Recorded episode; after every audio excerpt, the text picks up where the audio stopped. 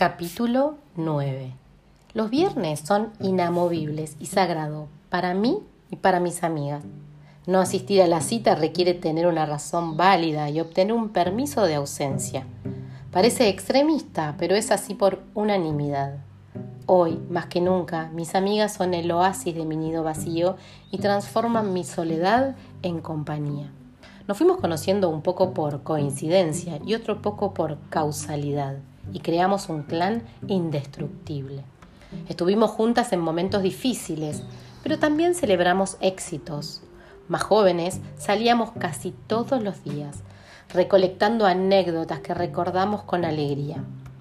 Esas noches de locura cuando llegaba a mi casa me paraba mirando hacia arriba y sentía el chorro de ducha caliente sobre mi cara y el olor a macho en celo que se iba por el desagüe. Después, a la mañana, con restos de maquillaje bajo los ojos, me quedaba varios minutos bajo el agua fría para recuperar la energía necesaria para afrontar el día. Entre mis amigas, por un lado, y mi hermana de corazón, Juana, por otro, mi vida tiene sentido. Siempre había querido unir a Juana al grupo, pero la simbiosis no funcionaba por lo que mantuve las aguas separadas hasta ese día en que la vida me volvió a sorprender. En mi cumpleaños número 50, Juana nos iba a acompañar en la cena. Estuve pensando toda la semana en el menú. Tenemos prohibido comprar comida hecha. Todo tiene que ser casero, más si se trata de un festejo de cumpleaños.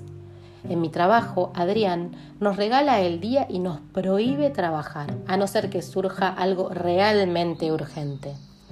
Esa mañana me levanté temprano y arranqué como todos los sábados, limpiando y sahumando la casa. Pero no era sábado, era viernes, y eso me hacía doblemente feliz. Después de desayunar, bajé a comprar algunas cosas que me faltaban, entre ellas flores, velas para decorar el ambiente. Con todos los ingredientes listos y una música en francés que me motivaba en la cocina, empecé la preparación. Lo bueno de cumplir en verano es que el tiempo me acompaña fielmente. Iba a recibir a mis amigas en la terraza con zanahorias y apios cortados longitudinalmente y distintas opciones de salsas a bases de queso crema. Para la entrada haría el gazpacho que aprendí con Didier, un éxito asegurado. El plato principal sería la especialidad de Esther, carne al horno con papines y batatas.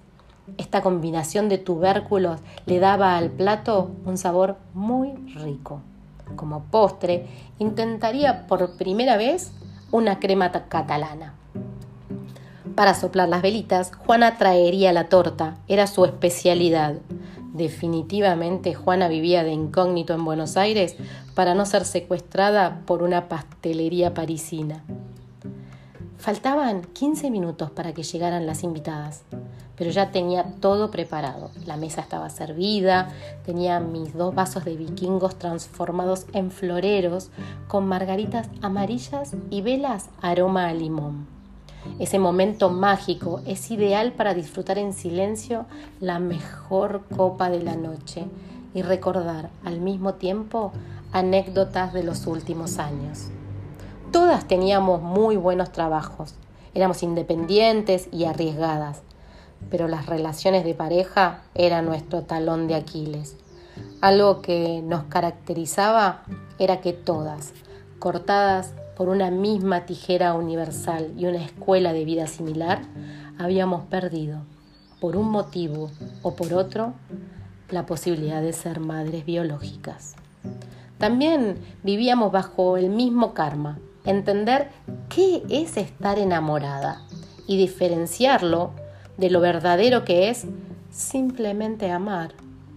La frase de la Biblia, cuando un ciego guía a otro ciego, ambos caen en el hoyo, describía nuestra realidad. La primera en llegar fue Lorena.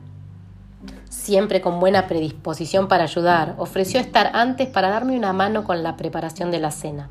Sabiendo lo importante que es para ella el servicio, acepté que viniera y le dije que sería un gusto que compartamos la primer copa de la noche esperando a las demás. Lore se destacaba por mirar siempre el lado lleno del vaso y tenía la palabra resiliencia muy grabada en todas las células de su cuerpo. Cuando estábamos por brindar, llegó Jimena, vestida como una verdadera chamana recién desembarcada del Perú. Traía impregnado en su aura un perfume que mezclaba tierra fresca y pasto recién cortado. Siempre traía algo de su mundo espiritual para compartir. Podían ser muestras de esencias nuevas y exóticas, plantas medicinales o simplemente algún ritual a la Pachamama. Un rastro más tarde llegaron Fernanda y Francisca, mellizas que vivían en un mismo edificio pero en distintos departamentos, a unas pocas cuadras de mi casa.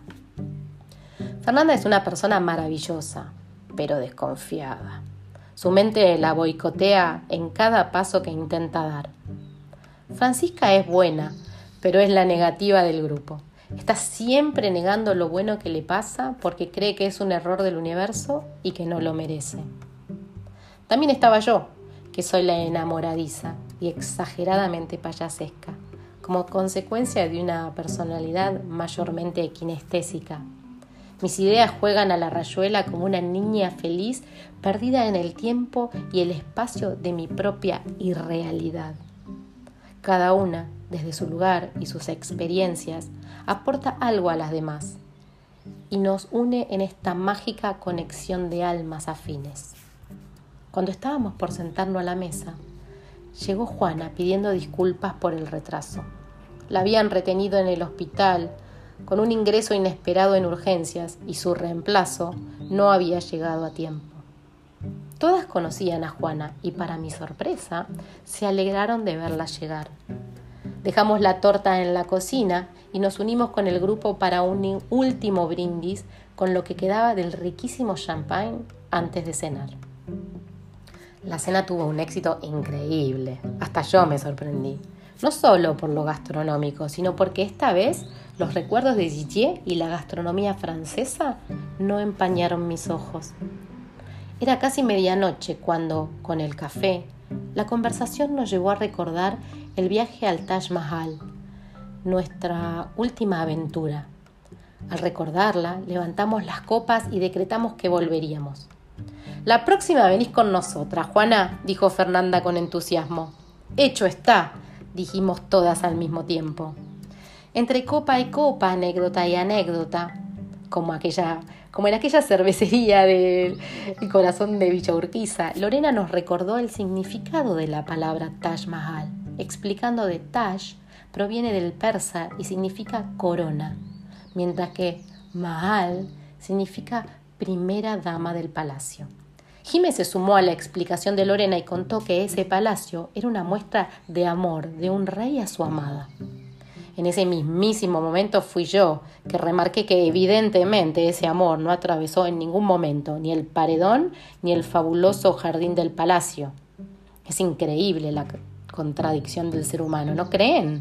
Mucho amor por su amada, expresado en un palacio exageradamente caro, cuando atrás de la pared, en el fondo de su propio jardín, la gente se muere de hambre.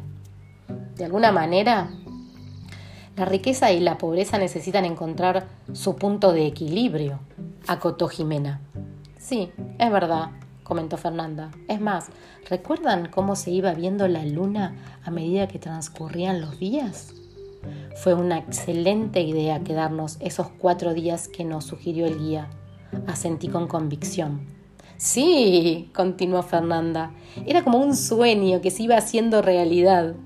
Nunca olvidaré esa obra de arquitectura convertirse bajo la luz de la luna llena en una obra mística en su punto máximo de esplendor, como creado para que nos tatuemos la palabra gracias y la traigamos como souvenir del viaje. Sí, acotó Francisca. Como nos había dicho el guía, es un lugar para buscadores, no para turistas. Los buscadores dejan el reloj de lado mientras los turistas van coleccionando estampillas en sus pasaportes y fotos en sus celulares. Ya sé dónde podemos ir a nuestro próximo viaje, dijo Jimena. ¿A dónde? preguntó Francisca. A Perú, respondió Jimena. ¿Les parece viajar a Machu Picchu? Nos miramos todas, levantamos las copas y brindamos porque habíamos decretado que ese viaje ya era un hecho en nuestras vidas. Francisca miró hacia el cielo y por la ventana, al cielo por la ventana y dijo, "Amigas, ¿vieron la luna?" Inmediatamente salimos a la terraza. Fue ahí que Jimé nos propuso hacer juntas la meditación de luna llena. El clima nos invitaba a terminar la noche bajo las estrellas. Nos sentamos en círculo sobre unas mantas rojas y prendimos una vela blanca en el centro. La luna se unió a nosotras haciendo de reflector. Jimena nos habló de vivir con amor, confianza y sabiduría. Era el momento de aprovechar la energía de la luna llena en Venus, sumamente femenina, y de hacer un quiebre en nuestras estructuras mentales. La idea era dejar de ser víctimas y tomar las riendas de nuestras vidas, galopando libres por montañas de felicidad. La energía de una meditación grupal es inexplicable. Se siente paz por todos lados. Nos tomamos de las manos y cantamos al unísono un hermoso mantra que dice así. Tierra mi cuerpo, agua mi sangre, aire mi aliento, fuego, mi espíritu. Son los cuatro elementos de Pedro Badar. Este Pedro Badar y la canción de los cuatro elementos me pone siempre la piel de gallina, dijo Juana.